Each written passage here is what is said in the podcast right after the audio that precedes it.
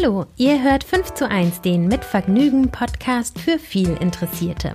Ich konnte mich lange nicht entscheiden, was ich mal werden will, weil ich einfach alles interessant fand, von Anwältin über Musicaldarstellerin bis hin zu Zahnärztin.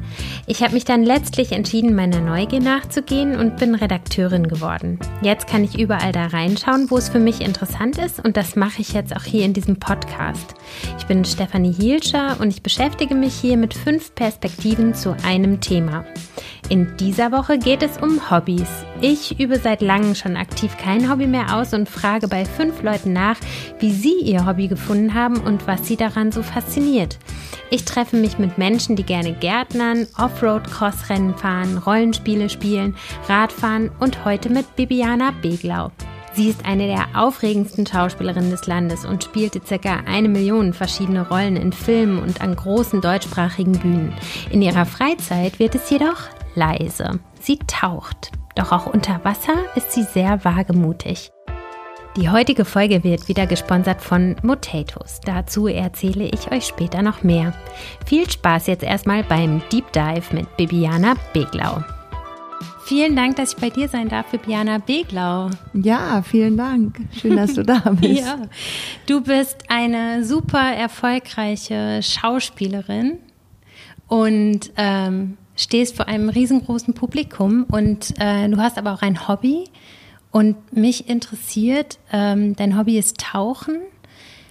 Du tauchst ja quasi ab. Machst du das, um sozusagen eine Fortsetzung von deinem Beruf zu haben, um deine Neugier weiter auszubauen oder um tatsächlich abzutauchen, vielleicht um mal nicht gesehen zu werden?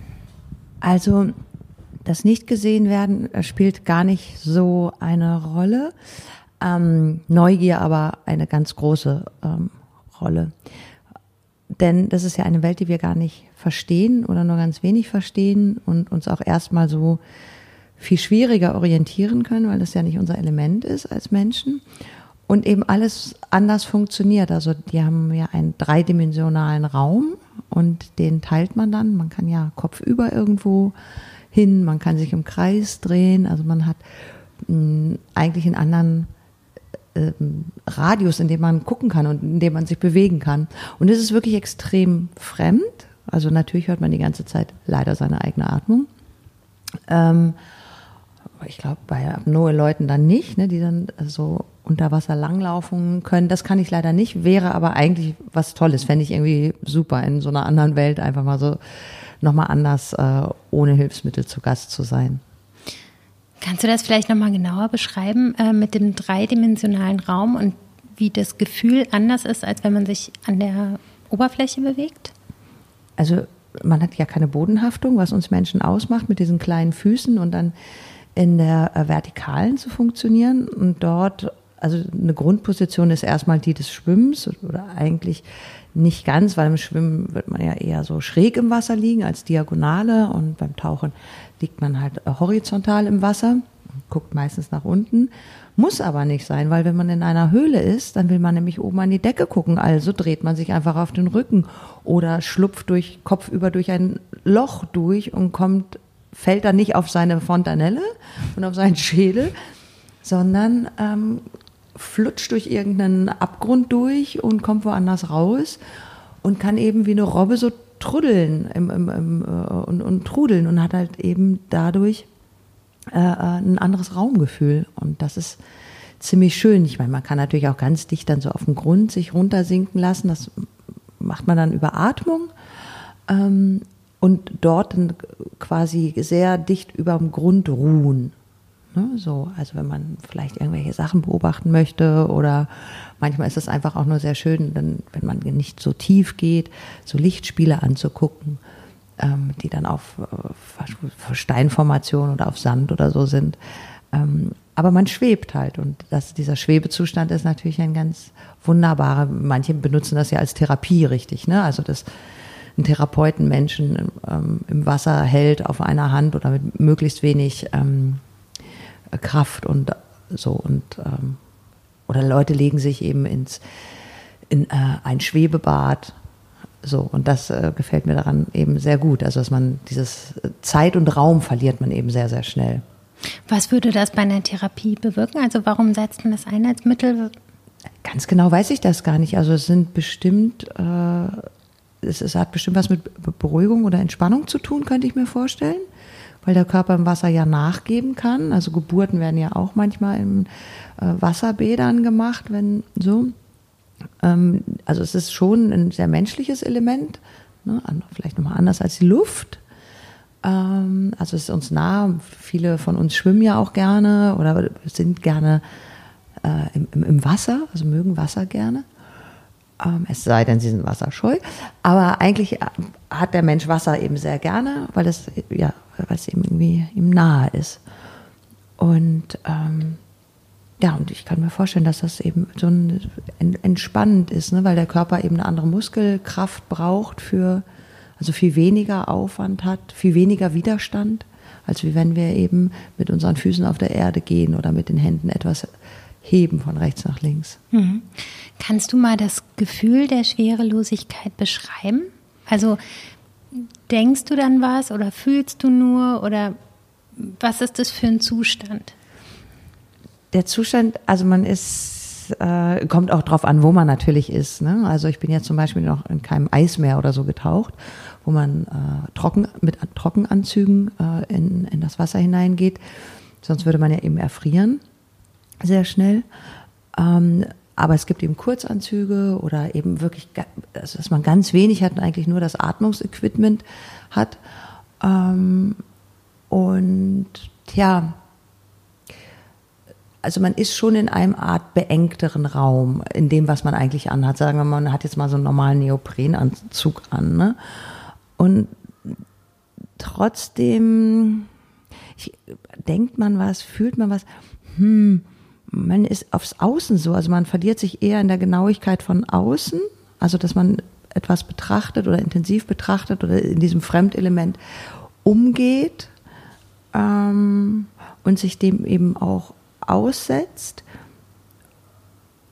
Durch die gleiche, also man hat eine sehr, sehr gleichmäßige Atmung, damit man eben einen ähm, wenig Sauerstoff verbraucht, weil den braucht, der ist ja notwendig, damit man eben lange tauchen kann. Und dadurch gibt es so etwas wie eine Konzentration, aber vielleicht gar nicht so unbedingt auf einen selber. Man selber passt eigentlich eher immer nur auf, dass man möglichst wenig berührt oder irgendwo aneckt, weil das eben diese Unterwasserwelt, die ja eh schon ziemlich ramponiert ist, was auch sehr oft sehr traurig ist, das zu sehen. Ähm, also da passt man auf. Und ansonsten ist das wie so ein seltsames, seltsame Form von Museum eigentlich. Also äh, wo man in der Betrachtung versinkt. Kleine Gesprächspause. Ich wollte euch ja noch was zu Potatoes erzählen. Jede einzelne Sekunde landen in Deutschland über 300 Kilo noch genießbare Lebensmittel im Müll. Das waren jetzt gerade, als ich diesen Satz gesprochen habe, schon über eine Tonne. Daraus ergibt sich folgendes Problem. Lebensmittelabfälle verursachen rund 8% der globalen Treibhausgasemissionen. Häufige Gründe für Abfälle können zum Beispiel saisonale Produkte wie Weihnachtsschokolade und Verpackungsfehler, aber auch natürlich das Mindesthaltbarkeitsdatum sein. Etwas dagegen tun möchten wir auf jeden Fall und ganz einfach geht das mit Potatoes. Das schwedische Unternehmen hat es sich zur Aufgabe gemacht, Lebensmittel, die im regulären Handel so nicht erscheinen würden, zu retten und online günstig zu verkaufen. Das Sortiment wechselt jede Woche und es gibt nicht nur Lebensmittel, sondern auch Getränke und Drogerie- und Haushaltsprodukte. Motatus ist also ein smarter Online-Supermarkt, bei dem ihr Geld sparen und gleichzeitig noch was Gutes für die Umwelt tun könnt. Schon über 11.000 Tonnen Lebensmittel konnten so gerettet werden. Exklusiv für 5 zu 1 HörerInnen gibt es mit dem Code 5 zu 1 jetzt 15% Rabatt auf motatos.de. Also vorbeischauen und Lebensmittel retten. Und jetzt weiter mit Bibiana Beglau. Wie bist du denn zum ersten Mal in Berührung gekommen mit dem Tauchen? Ähm, das war, wo man eben eigentlich nicht wirklich so toll tauchen kann, was aber zum Teil aber auch dann wiederum manchmal Spaß macht. Aber es ist jetzt nicht so ein wahnsinnig fantastischer Ort ähm, auf La Palma, auf den Kanarischen Inseln im Süden. Äh, und da haben meine Eltern mir so einen Schnupperkurs geschenkt. Und das ist eigentlich ganz gemein, weil man hat dann auch so eine Flasche und das Atmungsgerät und also. Und dann wird man aber die ganze Zeit wie an so einem Bügeleisengriff irgendwie durchs Wasser geführt. Also der Guide äh, darf einen halt nicht loslassen, weil es hat ja, ähm, ne, vielleicht könnte eine Strömung kommen oder was weiß ich. Auf jeden Fall dürfen die einen nicht loslassen. Das hat mich irre gemacht. Also das, und ich hatte das relativ schnell raus, dass ich eben so horizontal im Wasser liegen konnte und mich auch gar nicht so fremd fühlte. Es war alles sehr, sehr fremd und die Flossen passten nicht und so, so ein bisschen seltsam. Aber es hat wahnsinnig Spaß gemacht. Und mir, vor allen Dingen hat mir aber diese Welt dann auch sehr gut gefallen. Und dann habe ich gedacht, irgendwie ist das irgendwie eine tolle Sache. Kannst du dich noch erinnern, ähm, was du zuerst gesehen hast bei deinem ersten Mini-Bügeleisentauchgang? Ja, äh, wir sind in, also wir sind zu Fuß so als Froschmänner von dieser kleinen Tauchstation über einen Strand gegangen dort ins Wasser hineingegangen und da muss man diese Weste dann so aufpumpen, damit man erstmal ein bisschen treiben kann und dann lässt man sich so absinken. Das macht dann eigentlich in dem Fall alles der Guide oder hat das gemacht. Und dann sinkt man so in diese fremde Welt runter. Ganz langsam geht das. Und so, und dann guckt man sich so um und äh, dann war es so La Palma hat so, so äh, dunkle äh, Lavaerde, also ist auch der Strand schwarz und auch demnach die Steine im Wasser und der Sand im Wasser.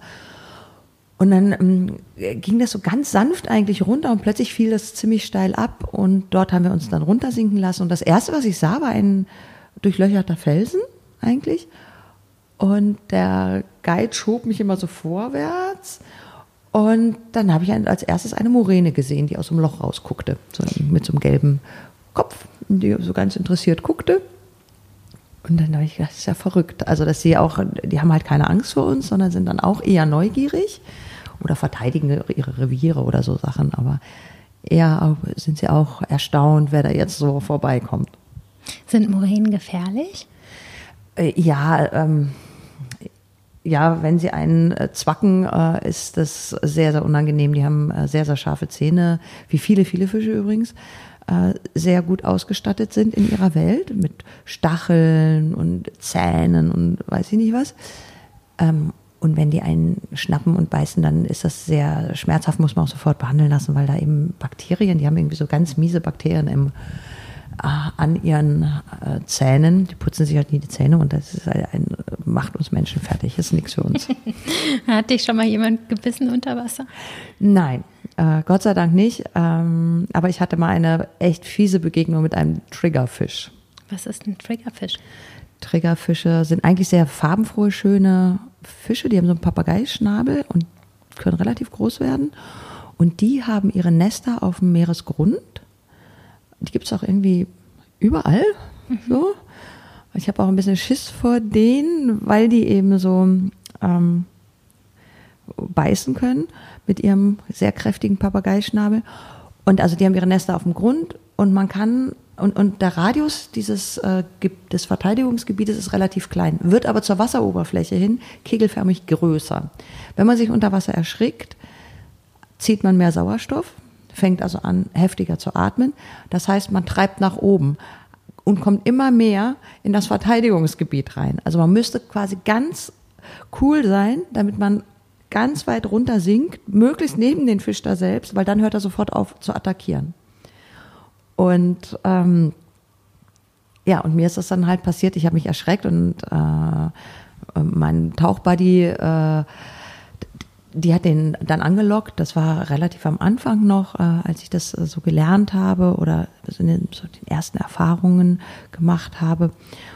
Und dann hat die den quasi äh, ähm, ja irgendwie auf seine Aufmerksamkeit auf sich gezogen und die hatte vollkommen zerfetzte Taucherflossen nachher. Die kamen hoch und die Dinger waren durchgebissen und man kann sich ungefähr vorstellen, wie stark so eine Taucherflosse ist. Und ich habe einfach mal nur versucht, ganz ruhig zu atmen und runter zu gehen, also dass ich weiter äh, runter sinke. Und das hat äh, überhaupt nicht geklappt, weil ich einfach wirklich aufgeregt war und dann immer weiter in dieses Gebiet reinkam. Und dann hatte ich eine Zeit lang äh, sehr großen Respekt. Äh, habe ich eigentlich auch immer noch. Ja, das kann ich mir vorstellen. Ich meine, der Respekt ist wahrscheinlich auch total nötig, wenn man taucht. Ja, also ganz bestimmt, ne? weil wie gesagt, es ist ja nicht unser Element, in dem wir uns da befinden. Und äh, ja, wenn so ein Schlauch reißt, dann sollte man schon wissen, wie man an einen anderen drankommt oder einen Menschen um sich haben, äh, der dann weiß, was zu tun ist. Wie ist das denn sowieso mit den ganzen Sicherheitsvorkehrungen und dem, was man alles so lernen muss? Was braucht man fürs Tauchen? Einmal an Equipment, jetzt mal für alle, die so ganz am Start stehen. Und ja. was muss man auch lernen, bevor man dann da runtergeht? Also ähm, eigentlich lernt man nur Sicherheit, Sicherheit, Sicherheit, Sicherheit, Sicherheit. Es gibt ja unzählig viele äh, Tauchschulen und das ist ja so ein ganz eigenes Völkchen, die da, da einen großen Spaß dran haben, in dieser Welt äh, sich zu tummeln. Ähm, und wenn man es lernt, dann manche lernen es im Pool, manche eben in Strandgebieten, die äh, eben, wo das Wasser nicht so tief ist. Und dann lernt man erstmal so die Brille ausblasen, wenn da Wasser reinkommt, wie man das auch wieder rauskriegt, wenn der äh, Protektor weg ist, äh, das Atmungsgerät, wie fang, fängt man den wieder ein, weil das schwebt ja alles wie im luftleeren Raum weg dann und das ist, hängt ja alles an langen Kabel und wie, wie kriegt man, wie fängt man das wieder, äh, wie überprüft man die Flaschen, alles das, das lernt man eigentlich die ganze Zeit. Diese Kurse sind natürlich alle ausgelegt auf sehr, sehr schnell, was natürlich ein touristischer Sport ist. Ähm, und die einfach unfassbar viele Leute durch, äh, durchschleusen durch diese Tauchschulen, weil man will ja, dass die Leute das dann nachher können. Und ich glaube, der kleine, der äh, Open Water heißt, der kleine Tauchschein, äh, der geht den macht man in fünf Tagen und so. Also man muss aber schon was lernen, man muss zahlen können, damit man halt weiß, in wie viele Sekunden man oder wie viel Zeit man hat, wenn man so und so tief war, um dann wieder hochzukommen äh, für Dekompression, äh, also damit sich eben keine Gifte im Blut bilden, weil es äh, relativ gefährlich ist oder das eine der größten Gefahren ist. Äh, so. Und das, das ist eigentlich das, was man die ganze Zeit trainiert und trainiert und trainiert und dann noch, noch ein bisschen so Orientierung dass man sich eben so ein bisschen unter Wasser orientieren kann. Auch wenn man keinen Kompass hat, aber das zum Beispiel kann ich immer noch nicht. Also ich habe immer noch also einen unregelmäßigen Flossenschlag, dass ich es eigentlich nicht ausmessen kann, wohin mich dann äh, also der, der Körper verzieht. Ja würde ich nicht drauf vertrauen. Guter Kompass wäre ich nicht ohne Kompass. Ich brauche einen Kompass. Ja, ich brauche schon einen Kompass, wenn ich hier durch die Stadt laufe. Also von daher total verständlich. Darf man eigentlich auch alleine tauchen gehen oder muss man da immer im Team sein? Ähm, es gibt natürlich bestimmte Leute, Wissenschaftler, sehr, sehr Leute, die es immer gemacht haben, ich glaube Fidel Castro zum Beispiel ist immer alleine tauchen gegangen. Fidel Castro. Ist auch cool, ne? So, ja, ist ja auch cool. Ähm, der war ein sehr, sehr guter Taucher zum Beispiel. Ich glaube, die sind, gehen dann schon auch alleine. Ich, äh, für mich würde es nicht machen. Ich suche mir dann jemanden ähm, und ja, suche mir einen ortskundigen Menschen, der sich da irgendwie auskennt, der vielleicht auch andere Sachen noch kennt als die üblichen Hotspots. Also Hotspots sind dann immer diese Orte, die eben so eigentlich besonders als besonders attraktiv gelten. Aber es gibt auch außerhalb von Hotspots ganz tolle Sachen zu entdecken und da braucht man aber eben dann Ortskundige und die jetzt nicht so auf Touristen ausgerichtet sind vielleicht. Ist das bei den Hotspots dann so, dass man quasi auch schon anstehen muss, ja. um dann die Sehenswürdigkeiten genau. zu sehen? Genau, es ist, genau, ist wie auf Mount Everest, ne? nur in der Tiefe. Ja, es ist wirklich so. Okay. Ähm, oder beim Nachttauchen ist das auch so, wo man denkt, äh, also irgendwie sehe ich hier gerade nur Taschenlampen also als ich äh, auch in, in irgendeinen Nachttauchgang gemacht habe, da gab es wohl eine besonders tolle Stelle. Das wussten wir aber irgendwie nicht. Und da war einfach nicht Nacht, sondern man hat dauernd irgendwelche Taschenlampen gesehen. Und da waren mehrere Gruppen unterwegs, okay. die alle irgendwie um so einen Felsen rumtauchten. Also es gibt wirklich Hotspots, wie gesagt, das sind echte Hotspots und da sind alle. Ja. Okay, in so Reise-U-Booten angekommen. So, ja, ja. genau. Äh, wie tief kann man denn eigentlich tauchen, beziehungsweise wie tief warst du mal?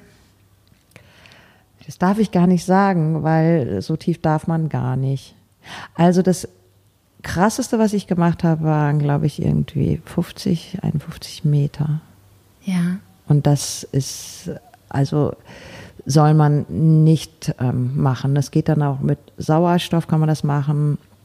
Es gibt ja andere Gemische noch und so, die man tauchen kann, äh, wo man eher auch länger tauchen kann. Ähm, nein, das war, ähm, ich glaube, ich wollte es echt einmal ausprobieren. Und dann habe ich das gemacht. Äh, mein Buddy ist total ausgeflippt. Also man verständigt sich so, ähm, dass man mit einem Metallgegenstand äh, auf die Flasche hinten klopft. Und äh, Schall überträgt sich ja äh, sehr im Wasser. Und der hat immer rumgeklopft.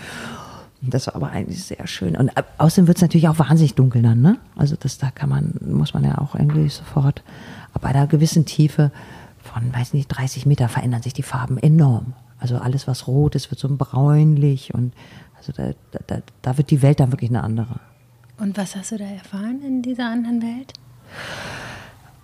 Erfahren gar nichts. Ich fand das nur mal, also ich glaube, doch, ich habe was erfahren und zwar ist mir bewusst geworden, wie hoch der Druck dieser Wassermasse da auf einen einwirkt. Ne? Wie, also wenn man so einen Liter Milch mal hochhebt, dann weiß man, das ist ein Liter Milch. Wenn man zehn Liter Milch hochhebt, ist das ein ganzer Eimer.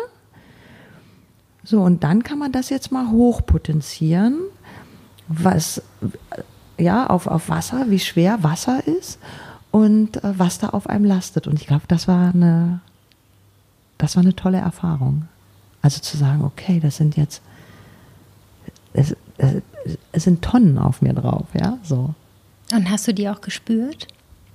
Ja, solche Situationen versucht man schon nachzuspüren und das habe ich sicher auch gemacht und das fand ich eben toll. Es war auch eine tolle Stelle, das war im Sinai, äh, im, äh, ja, nein, was ist denn das? Ist das Nord?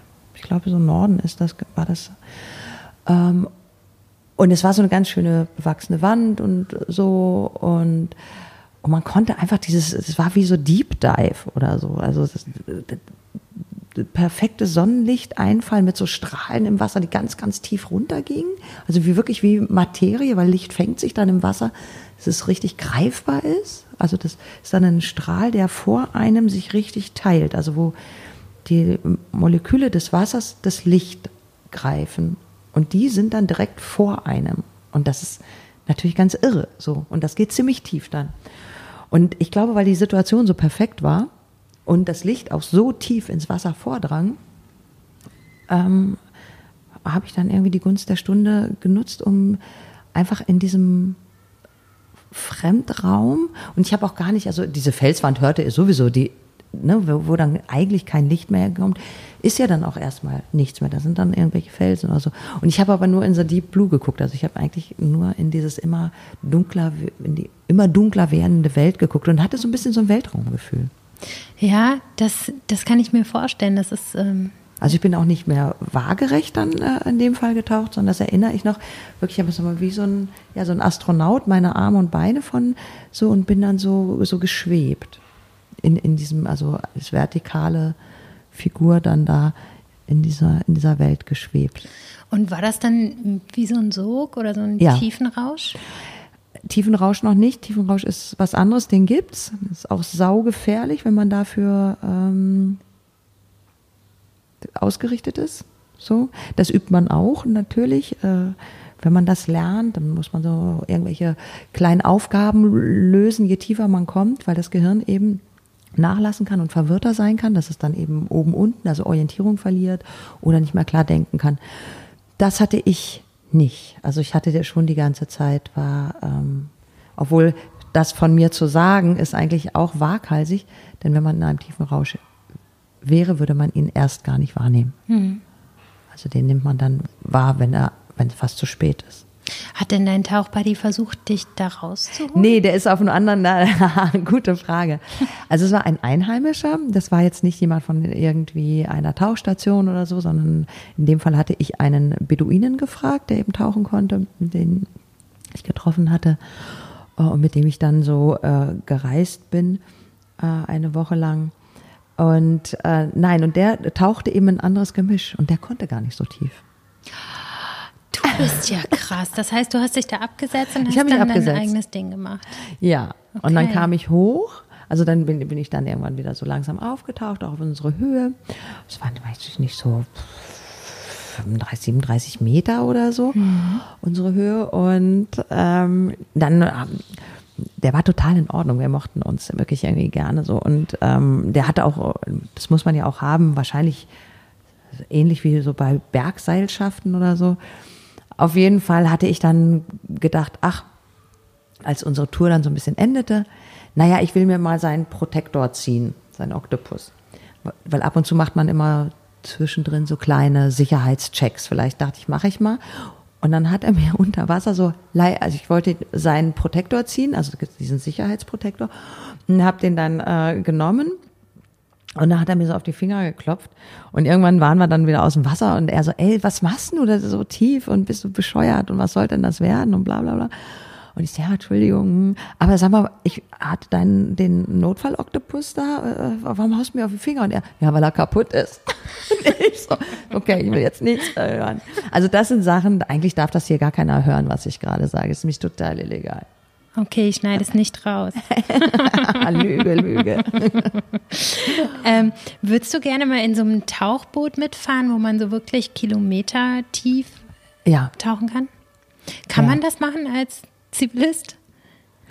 Mit Geld geht alles, ne? Ja. Also bestimmt gibt es äh, Forschungsstationen vielleicht, also so tief wie, glaube ich, Wissenschaftler kommen. Das sind ja auch wahnsinnige äh, Konstruktionen da, diese mhm. äh, Boote, eben wegen dieser Last, ne, die da auf den, die werden ja sonst einfach so zerquetscht.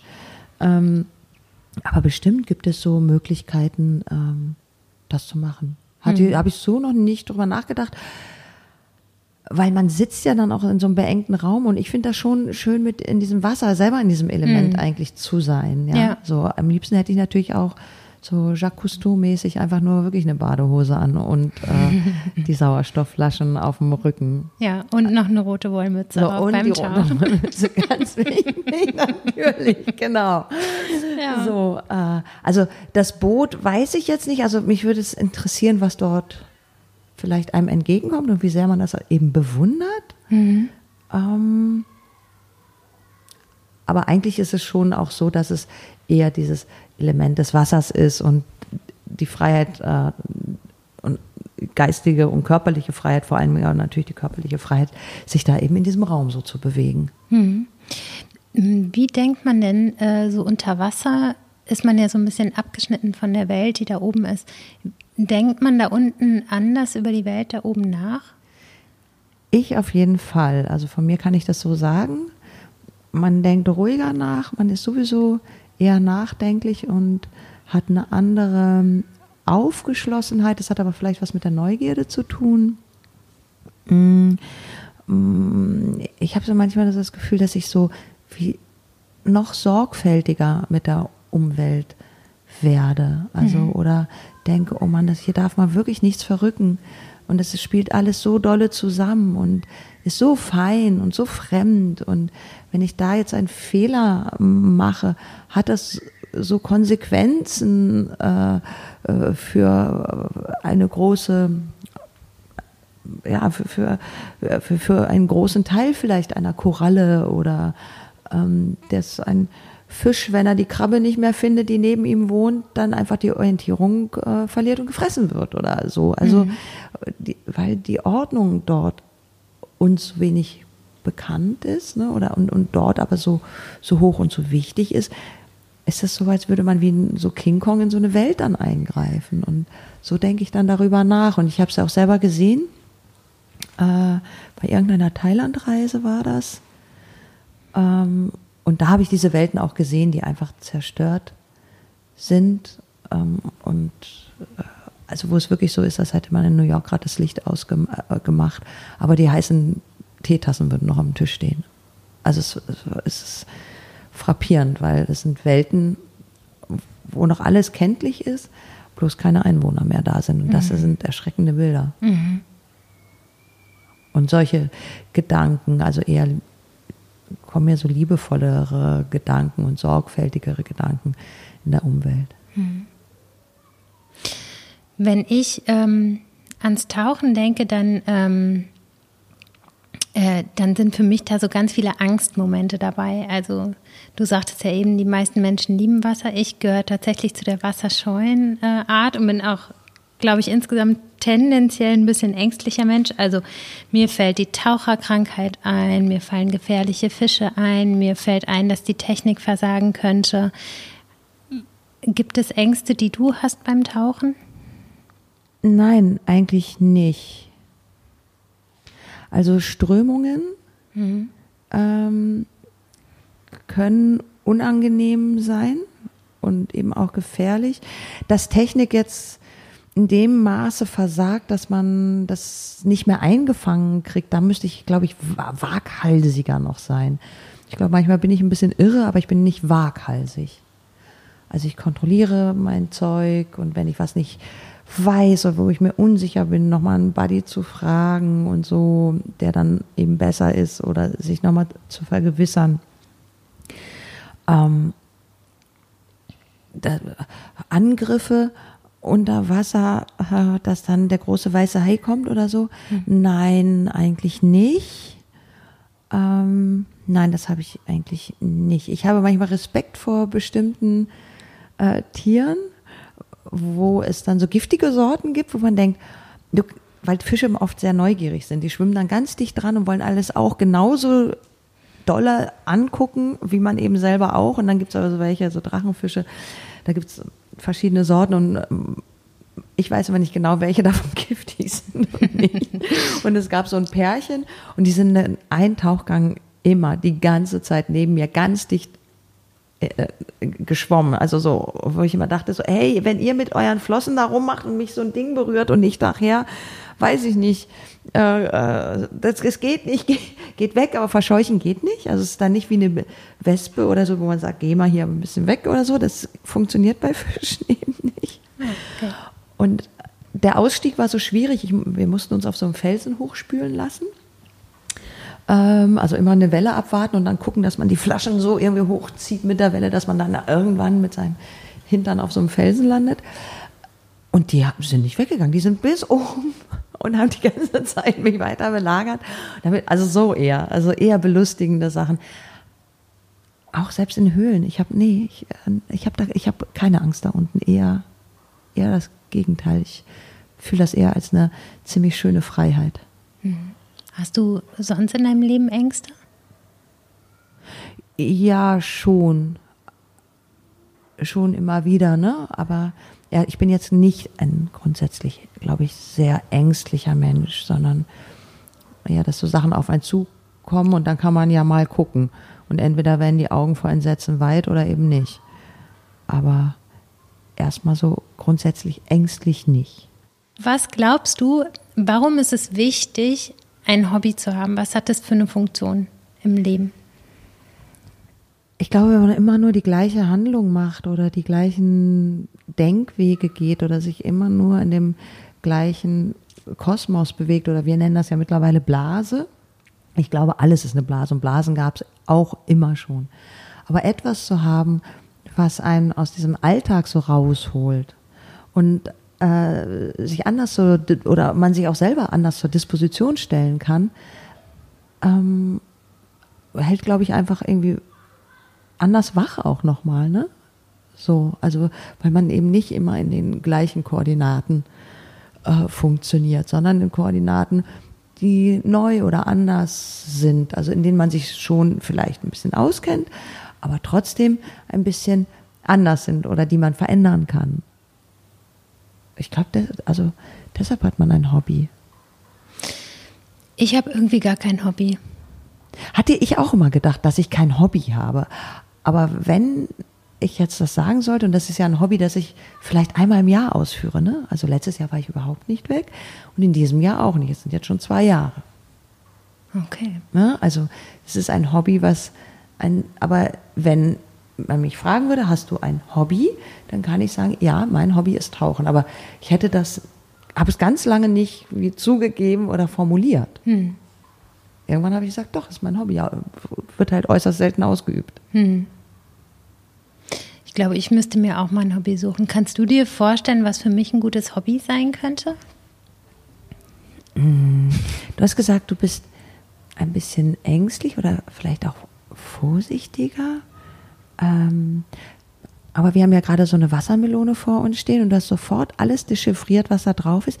Vielleicht irgendwie so, so ganz feine Dinge kochen oder so, aber jetzt gar nicht, sondern eher so was Genüssliches, äh, könnte ich mir vorstellen, dass du daran Freude hast. Es wäre auf jeden Fall eine neue, eine neue Welt, ein neuer Input so. für mich. Ich kann nämlich nicht so gut kochen, aber ja, warum nicht? Also, aber eben nicht so, also so nahrungsmäßig kochen, sondern so ganz feine Dinge zusammenstellen und so irgendwie so, so feine Speisen machen. Das könnte ich mir irgendwie ah, vorstellen. Oh, feine ja. Speisen, das klingt aber auch ganz gut. Da hat man richtig was von, von dem Hobby. Ne? Ich komme dann vorbei. Ja, sehr gerne. Du bist herzlich eingeladen. Ähm, wir sind ja hier bei 5 zu 1. Kannst du mir zum Schluss nochmal sagen, welche fünf Dinge dir am Tauchen am besten gefallen? Die Stille und dieses leichte, also es ist eine Stille, wir müssen immer dieses Tauchgeräusch mitzählen, ne, von dem Sauerstoff, den man zieht, also der eigene Atem und so. Dazwischen gibt es aber auch Stille. Die gefällt mir irre gut und manchmal hört man dann Kies knattern oder so, ganz leise. Also diese, diese seltsame Stille, dass es sich wie anders anhört. Äh, die Kühle von dem Sauerstoff. Dann die Bewegung im Raum, Lichtwahrnehmung, ganz wichtig. Und äh, was ich auch, das hat eigentlich damit aber nichts zu tun, wenn man manchmal mit so Tauchbooten rausfährt, die Leute, also die dann, also die, die eben auch gerne tauchen, die finde ich irgendwie ist es ein eigentümliches Völkchen. Die sitzen dann in irgendeinem komischen Einbaum mit so einem den Motor hinten dran, schippern irgendwo hin, springen ins Wasser, man verteilt sich oder manche tauchen in Gruppen, andere nur mit einem Buddy oder wie auch immer. Also, und irgendwie sind die, sind immer so lebensfrohe und meistens total freundliche und aufgeschlossene Menschen und das finde ich toll. Ich danke dir ganz herzlich, dass du vom Tauchen, von deinem Hobby erzählt hast. Ähm, ich bin super neugierig geworden und ähm, kann mir vorstellen, vielleicht so einen Bügeleisenschnupperkurs dann doch mal zu machen, trotz meiner Angst, weil es hört sich einfach fantastisch an. Ich kann es dir nur empfehlen. Ich habe es nämlich mit einer Freundin dann gemacht und habe gesagt, okay, ich mache das jetzt so. Und ähm, dann hat sie es hat sie es gewagt und sie war auch super ängstlich und ja, aber doch, doch, das hat irgendwie, es ist toll und so, aber die ist auch noch zusätzlich eine totale Wasserratte. Wenn da irgendwo ein äh, See ist oder ein Meer, dann ist so schnell kann man gar nicht gucken, dann ist die da sofort im Wasser und schwimmt. Aber Tauchen ist überhaupt nicht ihr Ding. Aber irgendwie findet sie es ziemlich gut. Okay. Traut sich noch nicht so richtig, aber mal gucken. Ja, super. Alles Und ich komme dann zum Essen zu dir. Auf jeden Fall, wir sind verabredet. Danke, Bibiana. Danke dir. Danke, Bibiana, fürs Mitnehmen unter Wasser. Was für eine spannende Welt, von der du da erzählt hast. In den Show Notes findet ihr ein paar Links. Wenn ihr euch weiter über Bibiana und das Tauchen informieren wollt, dann solltet ihr da mal reinschauen.